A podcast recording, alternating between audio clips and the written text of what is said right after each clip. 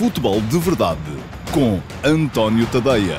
Olá, muito bom dia a todos. Sejam bem-vindos à edição de quarta-feira, dia 29 de setembro de 2021 do Futebol de Verdade. Estamos a meio da uh, segunda jornada da Liga dos Campeões. Já jogaram duas equipas portuguesas, Flóculo Porto e Sport. Perderam.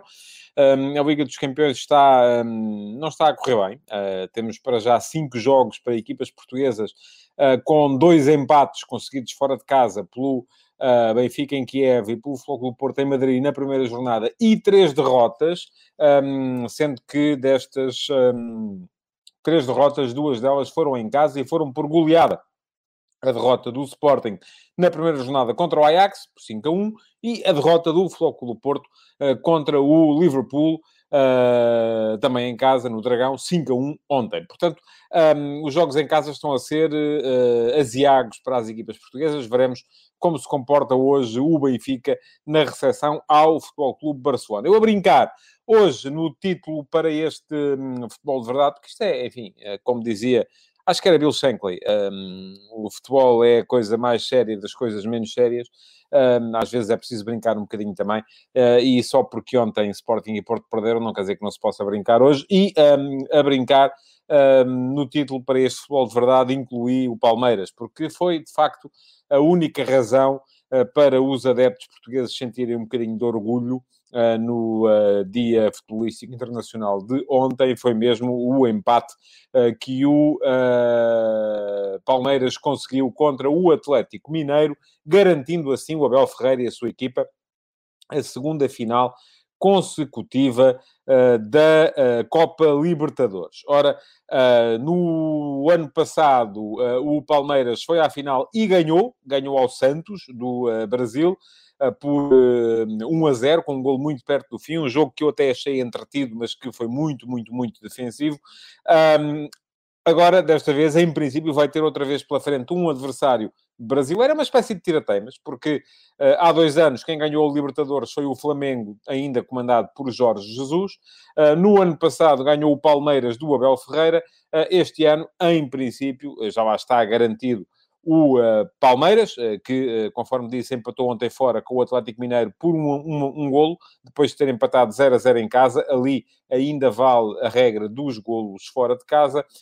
na, outra, na outra meia-final, uh, vamos ter, o, em princípio, o Flamengo a defender a sua, a sua vantagem de dois golos conseguida contra o Barcelona, mas o de Guayaquil, uh, desta vez em Guayaquil, no Equador, em princípio não terá grandes problemas para o conseguir e perspectiva-se mais uma final 100% brasileira. Ora, aquilo que o Palmeiras conseguiu contra o Atlético Mineiro, é preciso uh, dizê-lo, um, é algo de uh, imponente. Porquê? Porque o Atlético é uma equipa que está eh, a investir como nenhuma outra no Brasil neste momento. É uh, um bocadinho a imagem daquilo que foi o Flamengo de há dois anos. Uh, está a investir bastante, uh, chamou de volta vários craques, entre eles o Hulk, que, está, que é agora a grande figura desta equipa do, do Atlético. O Atlético Mineiro segue com oito pontos de avanço sobre o segundo classificado no Brasileirão, e o segundo classificado é precisamente o Palmeiras, uh, mas segue tranquilamente na, na, na, frente,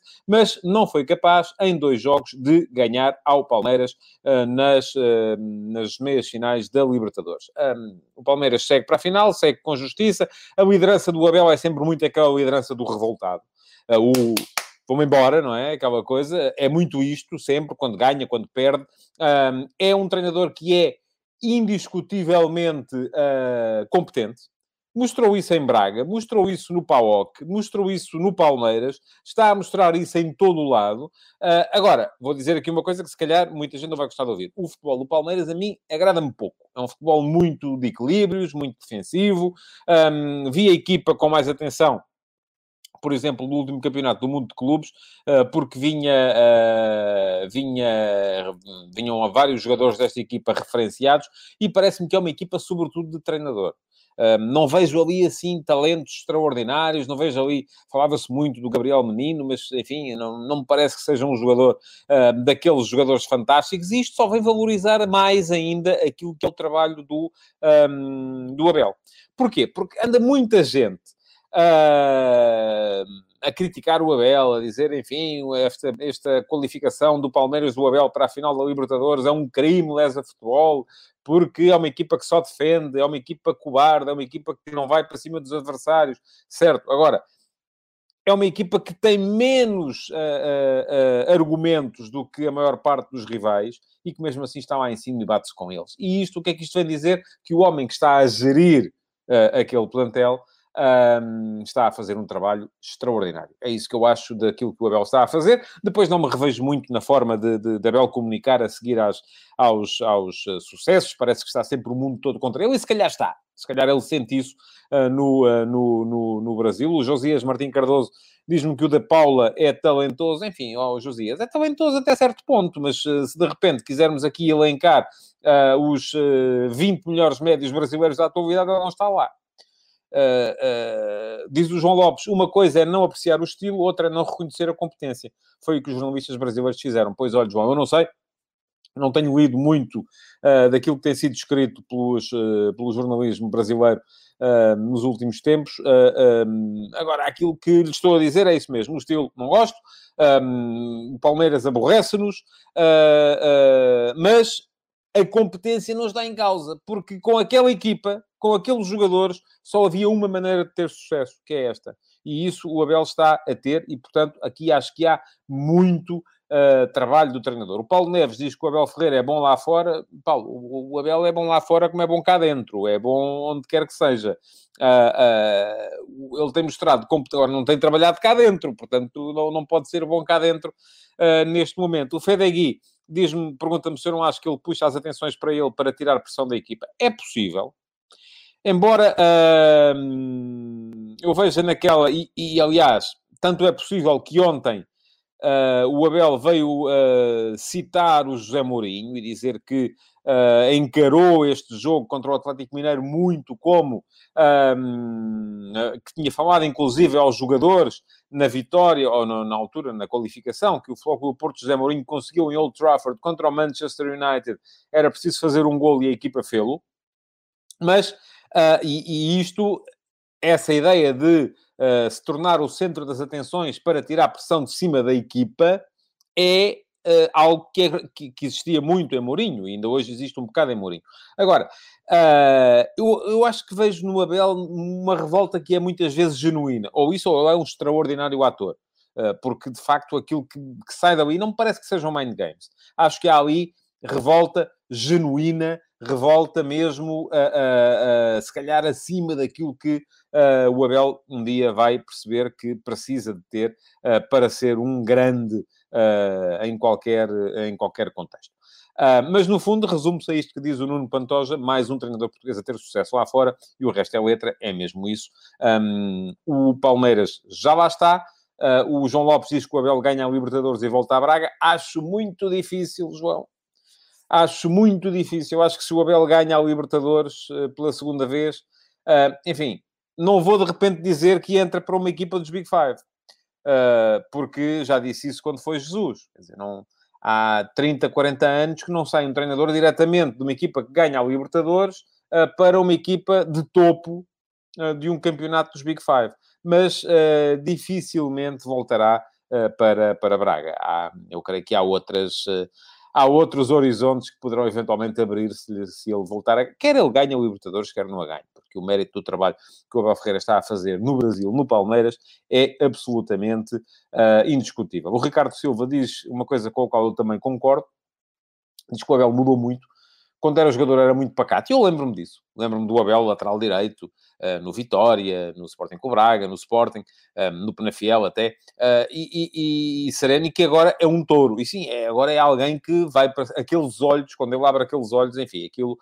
Daí que eu diga que há uma revolta genuína da parte do Abel e não me parece que sejam uh, mind games. O Cláudio Mafra pergunta-me se há uma revolta com a falta de reconhecimento em Portugal. Eu não sei, oh, oh Cláudio eu não sei o que é que se pode fazer mais em Portugal, quer dizer, as pessoas centram-se muito naquilo que é a primeira página ou deixa de ser a primeira página, mas uh, eu já tive essa discussão aqui tantas vezes que não me apetecia voltar a ela. Um, eu estou-me francamente, a marimbar para as primeiras páginas, porque as primeiras páginas são feitas uh, apenas numa lógica daquilo que são, que é o embrulho de um produto que é um jornal uh, e que serve precisamente para mostrar às pessoas ou para levar ao apelo de compra. E se as pessoas não estão uh, muito direcionadas para o futebol sul-americano, é normal que as coisas do futebol sul-americano não estejam nas primeiras páginas. Enfim, eu estou aqui há 10 minutos a falar do Abel e dediquei à vitória, ao empate, neste caso a qualificação do Palmeiras para a final da Libertadores, o arranque deste futebol de verdade e provavelmente os números vão se ressentir disso, porque já houve gente, é pá, o gajo está a falar do Brasil, quer lá saber disso. E já foi embora, foi fazer outra coisa qualquer. É assim, é assim que as coisas funcionam. Mas eu aqui, enfim, não tenho uh, que dar satisfações a ninguém, não, não, não, há, não há grande, não, não tenho a mesma pressão uh, que têm os, os, uh, os Uh, os meios de comunicação social uh, generalistas. Ora bem, diz o Luís Miguel Pereira que o Trapatório na passagem pelo Benfica também tinha jogo defensivo e ganhou o campeonato. Hoje em dia, o que conta são vitórias uh, acompanhadas de títulos. Uh, sim, hoje em dia, e foi sempre assim. Uh, não é, isso não é uma novidade de, de hoje. Bom, vamos seguir em frente porque há muita Liga dos Campeões para passar em revista. antes de entrar nas equipas portuguesas, assinalar uma jornada de ontem que foi uh, muito, muito interessante. Não vi os jogos todos, como é evidente, não podia ter visto.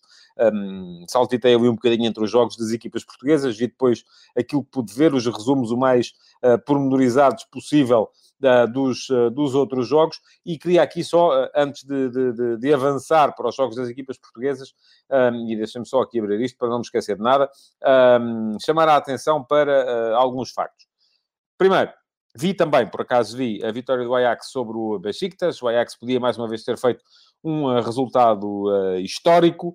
Uh, não o fez também em grande medida porque me parece que o Besiktas fez aquilo que nem o Sporting contra o Ajax, nem o Porto ontem contra o Liverpool fizeram, que foi, ok, está 2 a 0, deixa ficar assim. Não vamos mexer muito, vamos fingir que estamos mortos. Fingiram de morto e pronto, e o resultado foi ficando assim. O Ajax, mesmo assim, na primeira parte podia ter marcado 4, 5 golos, não os fez. Está muito forte esta equipa do Ajax.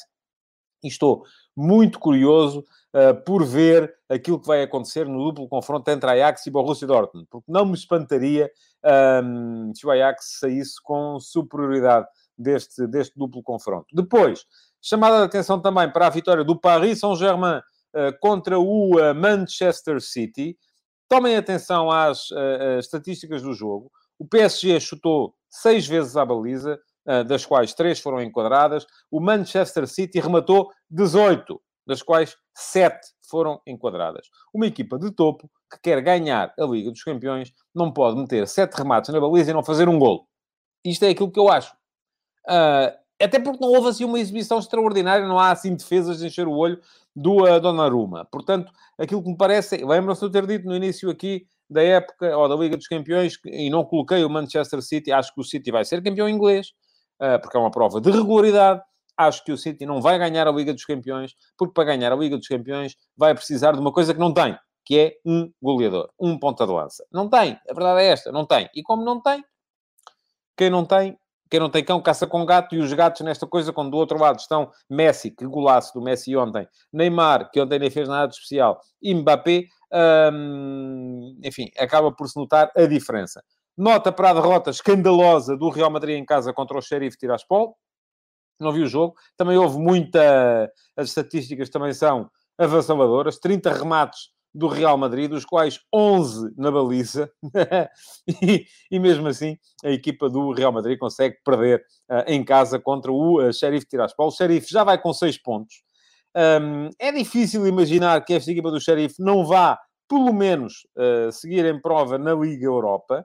Uh, mas a verdade é que com seis pontos contra três do Real Madrid, um do Inter e um do Shakhtar, a coisa está até bem encaminhada para poder eventualmente sonhar com algo mais. Acho que não vai acontecer. Acho que seria um escândalo se o Sheriff uh, seguisse em frente para os oitavos de final da Liga dos Campeões. Um, vem aí agora o duplo confronto contra o Inter e o Inter precisa de ganhar os dois jogos para se recolocar na luta. Notas ainda para a vitória do Bruges em Leipzig, um, para a vitória no último minuto uh, do Atlético de Madrid em Milão. Acho que o árbitro, enfim, o Milan foi um bocadito azarado com a arbitragem de ontem. Uh, não falo já só da, da expulsão com duplo amarelo do uh, Franquessi, mas também depois do, da grande penalidade que foi assinalada no último minuto enfim, é um daqueles lances que aceito para um lado, aceito para o outro. A decisão do árbitro foi marcar aquelas, aqueles penaltis de mão que eu, para mim, fazem-me sempre muita confusão.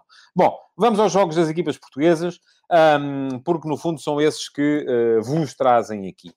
O Porto acabou por sair da, do confronto com o Liverpool com mais uh, um cabaz, foram 5 a 1, tal como o Sporting tinha apanhado 5 a 1 do Ajax na primeira jornada. Enfim, acho que este Liverpool, apesar de tudo, tem mais meios do que este Ajax, apesar de achar que este Ajax joga muito, mas isso nem sequer está em causa. Enfim, não estamos aqui agora a ver quem é que é o menos miserável dos mais miseráveis. Isso é absolutamente uh, irrelevante. Eu sei que há muita gente que hoje já está entretida nisso. Ah, pá, nós apanhámos 5, mas foi do uh, Liverpool que... Enfim, nós apanhámos 5, mas foi do Ajax que está a ganhar por 7 e 8 a toda a gente. Enfim, isso para mim vale zero. Uh, agora, aquilo que uh, me interessa de facto é tentar perceber porque é que o Porto apanhou 5 ontem.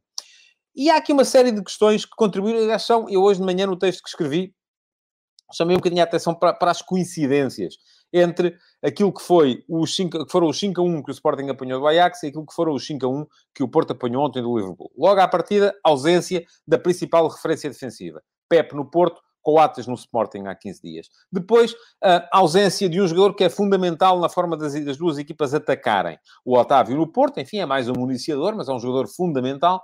Uh, e o uh, Pedro Gonçalves no Sporting. O Otávio ainda jogou 15 minutos na partida de ontem. Terão sido 15 minutos um bocadinho mais divididos do que foi o jogo a partir daí, porque a partir daí, de facto, só deu Liverpool. E depois, erros individuais na forma como o Porto uh, permitiu que o adversário chegasse ao 2 a 0 enfim, e muito mais para a frente, é? mas pelo menos ao 2 a 0, porque é aí que o jogo começa a ficar definido. Primeiro golo, há um erro claro do Zaidu, enfim, não é preciso, uh, uh, tal como tinha havido, enfim, Zaidu, defesa esquerdo, Ruben Vinagre, defesa esquerdo do Sporting, no jogo com o Ajax, também falhou, no caso, no segundo golo do Ajax.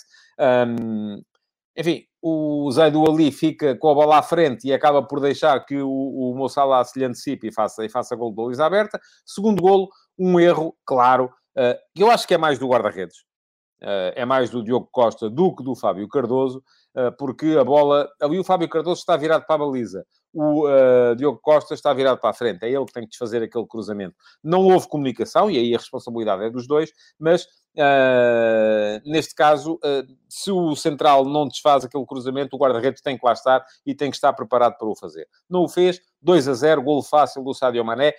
Um, o Porto depois ainda uh, sofre o terceiro golo, tenta levar uh, o, o, jogo para a discussão fazendo um golo pelo, pelo, pelo Taremi, uh, mas no fundo aquilo que ressaltou depois no final foi um Liverpool a jogar fácil, fácil, fácil. Ainda entraram mais dois golos do Bobby Firmino, um, a, golos a que o Sérgio Conceição no final disse que nem no treino, nem no treino haveria tanta falta de concentração. Ora bem, já vou ao discurso do Sérgio Conceição, porque acho que é importante, e hoje de manhã escrevi sobre isso, uh, fazer aqui uh, também a comparação entre aquilo que foi o discurso do Sérgio Conceição ontem e aquilo que foi o discurso do uh, Ruben Amorim há 15 dias, perante a mesma situação, que foi uma derrota em casa por 5 a 1. Já lá vou. Agora, para já, aquilo que queria era chamar a atenção para o facto de Sérgio Conceição ter dito anteontem que tinham trabalhado uma estratégia para o caso de não haver PEP, uh, e outra para o caso de haver PEP. A verdade é que depois, ontem, aquilo que ele veio dizer foi que, bom, estávamos a contar que entrasse o PEP, o PEP depois, uh, no aquecimento, ressentiu-se, uh, e assim sendo, já não dava para mudar. Mas, vamos lá ver. Se ele tinha trabalhado uma estratégia para o caso de não haver PEP, porquê é que já não dava para mudar? Das duas, uma. Ou estava a mentir antes, ou estava a mentir depois. Porque uh, se a estratégia estava trabalhada uh, uh, para jogar sem o Pep, se o Pep se ressentiu e não pôde jogar, era só pôr em campo aquilo que se trabalhou. E eu acho que, de facto, o Porto entrou sem Pep, mas com a estratégia que teria se tivesse Pep. tentou jogar com as linhas próximas, ainda assim não teve tantos problemas na profundidade como teve na largura. E aqui a grande questão é, aquilo que vale a pena pensar é o seguinte. Se formos ver o jogo com atenção e perceber que o Porto procurou quase sempre defender muito o espaço interior, o central, o lateral do lado oposto fechava sempre por dentro, o extremo do lado oposto fechava sempre por dentro, dando sempre muita margem uh, de manobra ao uh, lateral e ao extremo, ao avançado do uh, Liverpool que atacava por aí. e ontem, por acaso, a Eleven até mostrou no lance um dos golos a distância que havia, por exemplo, do Luís Dias para o Robert Milner, eram 19 metros e qualquer coisa. Portanto, quando se dá a um jogador como o Milner 20 metros de espaço para poder dominar, levantar a cabeça, colocar a bola na área, está-se à espera de quê? Não é? Bom, mas até podemos dizer assim, ok, aquilo, a ideia era defender dentro, era uh, assegurar superioridade no espaço interior. E aí entra aquilo que o, de que o Sérgio Conceição se queixou no fim, que foi a falta de agressividade, a falta de faltas. Eu não sei exatamente quantas faltas é que o Porto fez, porque já vi números dispares, já vi 8, já vi 9, já vi 10. Uh, o Sérgio Conceição aquilo que diz é: uh, bom, eu até aceito tão poucas faltas se tivermos uh, 70% de posse de bola. Agora com 40% não. E de facto, eu não sei se era com faltas que a coisa lá ia, mas era seguramente. Ou, ou melhor, eu não olho para as faltas como uma panaceia, como uma forma de resolver. Uh, mas acho que se naturalmente uma equipa for agressiva, acabará por cometer, ou seja, as faltas são uma consequência, não são a, a, a forma de resolver, são consequência da forma de resolver, que é estar em campo com um nível de agressividade e de concentração diferente. E, de facto, aquilo que se viu foi que o Porto, apesar de estar preocupado em defender muito mais o espaço interior, e então a dar tal espaço nas laterais e a largura, não ganhava os duelos no espaço interior. Tinha mais gente, mas não conseguia ganhar os duelos. E este é, que é, de facto, o problema que deve ter levado o Sérgio Conceição aos arames. Um, diz o Pedro Carvalho que não, que eu não tenho razão. Muito bem, Pedro. Uh, uh, sem Pep mudavam jogadores como Gruitch e já não dava para mudar à última hora. Mas porquê é que não dava? Se estava trabalhado? Não percebo porque é que não dava. Se estava trabalhado, se estava pensado, era mudar era só chegar lá à, ficha do jogo e dizer não joga este, joga este, não joga este, joga este. Pronto, já está. Ponto final. Malta, a linha, o bloco, em vez de ficar nos 40 eh, metros, fica nos 30, porque não temos a velocidade do PEP. A segunda linha fica a esta distância. Pronto, é só isto, mais nada. Estava trabalhado. Portanto, não percebo porque é que não dava para mudar. Mas eu acho que a questão nem sequer foi por aí. Vamos lá ver. Eu acho que a questão foi mais, de facto, a tal falta de concentração e de agressividade. Eu acho que Sérgio Conceição viu bem aquilo que se passou em campo. Agora, aqui entra depois a parte da comunicação. Um, eu hoje de manhã escrevi no meu site e, e comparei uh, um bocadinho a figura do pai austero uh, que foi desempenhada ontem pelo Sérgio Conceição, quando veio dizer, é pá, um, uh, se calhar os jogadores não me querem ter como treinador, porque se eu... Ele começou por dizer, eu assumo a responsabilidade, mas... Portanto, acabou alguma coisa estranha de se dizer. Mas, mas não fizeram nada de que eu pedi. Uh, portanto, o Sérgio assume a responsabilidade por não ter conseguido passar a mensagem. Uh, e aí, vamos lá ver. Aquilo que acontece é que se ele não conseguiu, de facto, passar a mensagem para dentro do campo, está claramente... em inglês há uma expressão, e eu recorro muitas vezes às expressões inglesas, enfim, podemos traduzi-lo para português. Está a empurrar os jogadores para debaixo do autocarro porque está a dizer, malta, eu assumo a responsabilidade, mas foram eles que não fizeram aquilo que eu queria que eles fizessem, aquilo que eu lhes disse para fazer. Se viessem os júniores, tinham feito. Estes não fizeram. portanto, aqui há uma forma de encarar a derrota que começa por dizer, eu assumo a responsabilidade, mas a culpa é deles. É uma forma completamente diferente da forma de encarar a derrota pelos mesmos números, mostrada pelo Ruben Amorim há, há 15 dias após o 5 a 1 contra o Ajax. Uh, Ruben Amorim, e eu já vi o Ruben Amorim ser criticado em muitos fóruns, uh, já há adeptos sportinguistas que já não o podem ver, uh, que já estão com o Ruben Amorim por aqui, porque então o homem perde e vai a rir para a sala de imprensa. Mas que é isto, pá?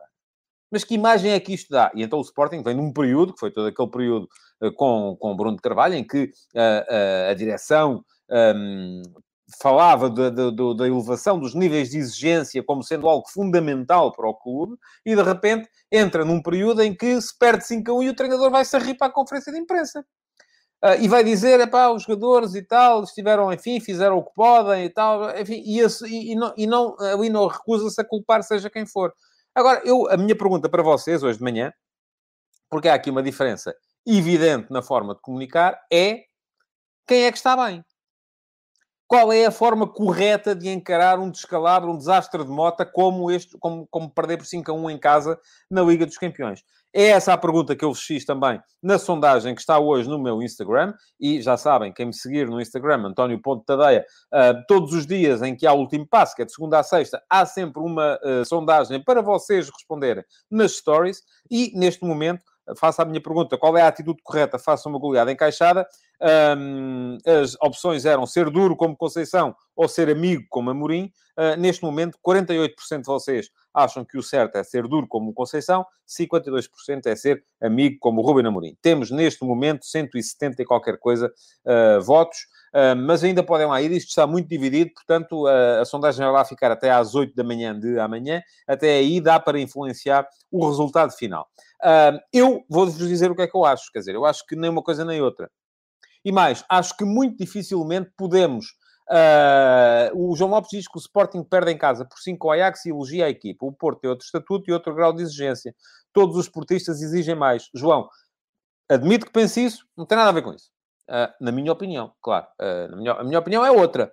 O Marco Pacheco Guerreiro acha que a postura correta é a do Amorim. Qual é a dúvida? Marco, vá lá ao Instagram e vote. Pronto. E pode deixar, além de vir aqui dizer que acha que a, atitude correta é essa, pode também fazer o seu voto contar. O Filipe Almeida diz uma coisa com a qual eu concordo, que é há de depender do grupo e do treinador. Porquê? Porque, de facto, não há aqui...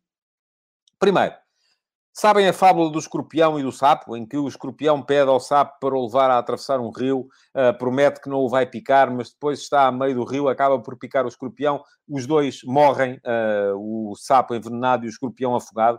Um, há uma coisa que é evidente, é que ninguém pode contrariar a sua natureza.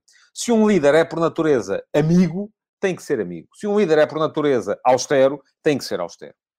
Não serve nada a um líder austero tentar ser amigo. E não serve nada a um líder amigo tentar ser austero. Porque não são capazes. Isto não dá para ser uma coisa um dia, outra coisa no outro. Cada um é como é, ponto final.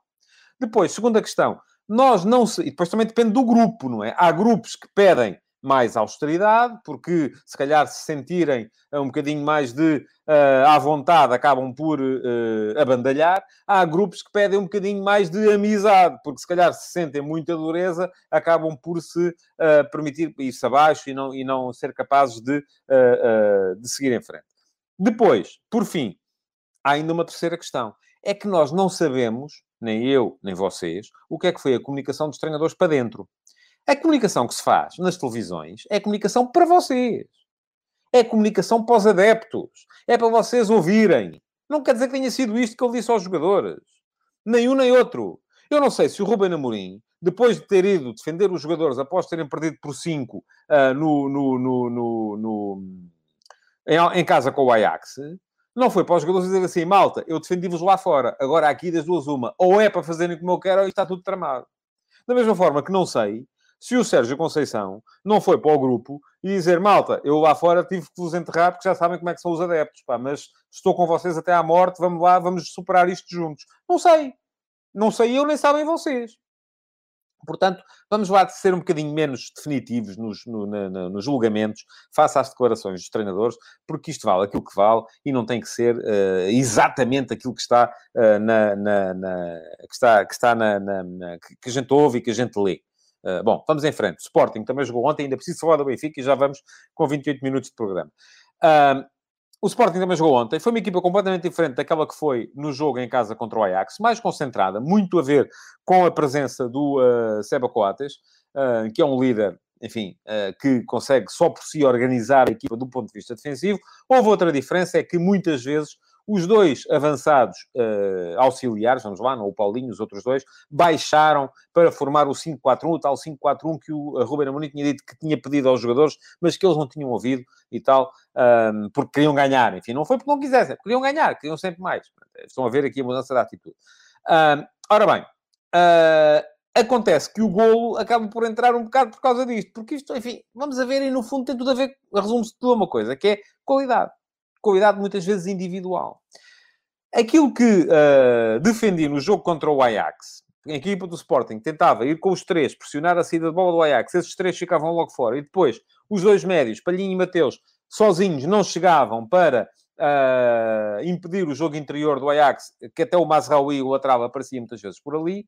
Ontem, aquilo que se viu foi os dois avançados, o Sarabia e o Tiago Tomás, abaixarem quase como médios ala, a ficarem ali para fazerem uma linha de 5 e a seguir uma linha de 4, e depois o que é que se notou? Falta de pressão uh, no homem que inicia a jogada e a, a, a, incapacidade para impedir, por exemplo, que aquela bola que o Akanji mete no Bellingham esteja completamente descoberta. O Akanji, com bola descoberta, descobre o Bellingham entre linhas, mete-lhe a bola, porque não havia ninguém a pressioná-lo, não havia ninguém a fazer rigorosamente nada para o impedir, mete a bola no Bellingham entre linhas, atrás dos dois médios do Sporting, e o Bellingham uh, só, tem que se, só tem que se virar e olhar para, para a parte, para as traseiras, para, para a profundidade uh, atrás da defesa do Sporting e meter a bola para a corrida do Donny Malen.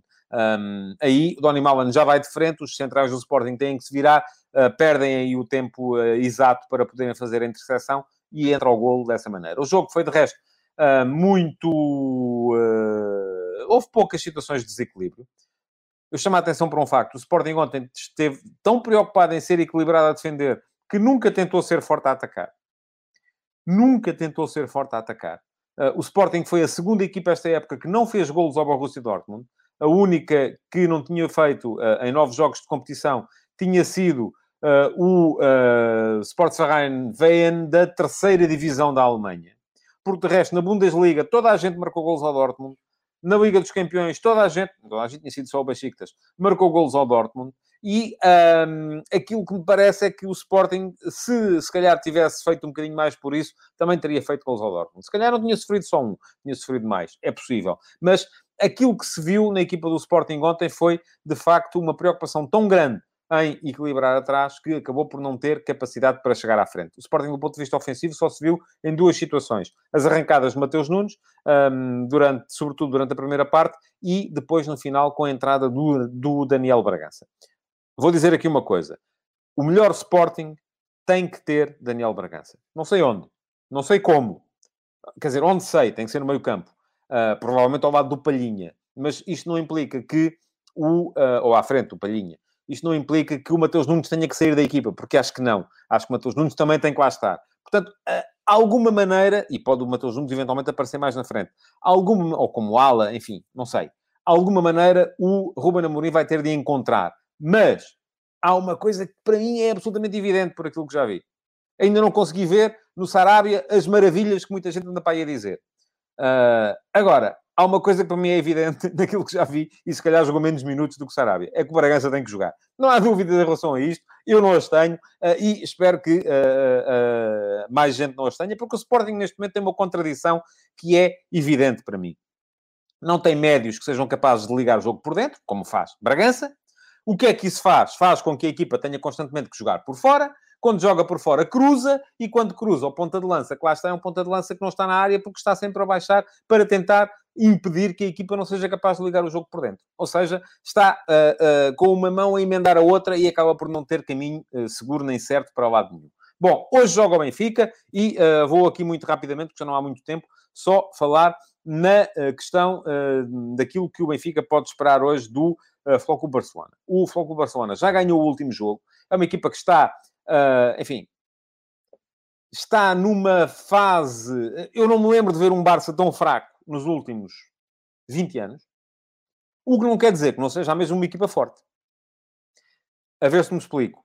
Um, o, o, António Veloso diz que pensa que Bragança pode jogar numa aula e fechar por dentro. Isso já acho que não, mas enfim, até porque quem joga nas aulas no Sporting são os laterais e não estou a ver o Bragança como lateral. Em relação ao Barça, um, de facto, falta ali alguma qualidade. A equipa vive um momento psicológico e mental uh, absolutamente terrível. E se há altura boa para uma equipa portuguesa poder ganhar ao Barça, é hoje. Agora, isto não quer dizer, e, e, da parte do Benfica vieram nos últimos dias várias tentativas no sentido de um, dizer que uh, este Barcelona afinal é forte e está toda a gente a dizer que, atenção, blá, blá, blá. Bom, ok, eu percebo, mas isto não quer dizer que o Benfica tenha que ganhar. Uh, porque ainda assim há muita qualidade do outro lado. Agora, há também essa questão de haver uma equipa que está num momento mental terrível, um, está, diz o Dimas Correia, não venha achar que é fácil ganhar ao Barcelona, apesar do mau momento, perdeu apenas com o Bayern. Uh, se o Benfica se superiorizar é por mérito. Qualquer equipa, Diamas, qualquer equipa que se superiorize é sempre por mérito próprio. Uh, isto acontece até nos distritais, uh, é em todo o lado. Não há sítio nenhum onde isso não aconteça. Um, portanto, uh, vamos lá ver. É verdade, que o Barça é o Barça mais fraco que eu me lembro, mas uh, é um Barça que pode estar ao alcance de um bom Benfica.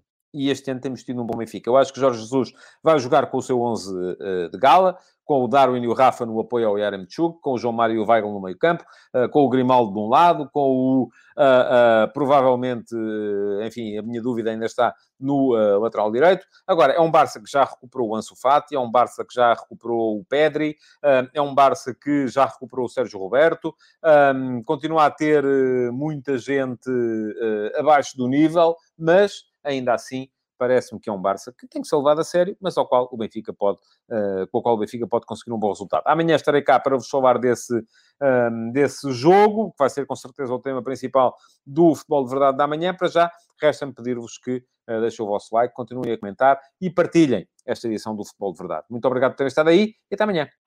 Futebol de Verdade, em direto de segunda a sexta-feira, às 12h30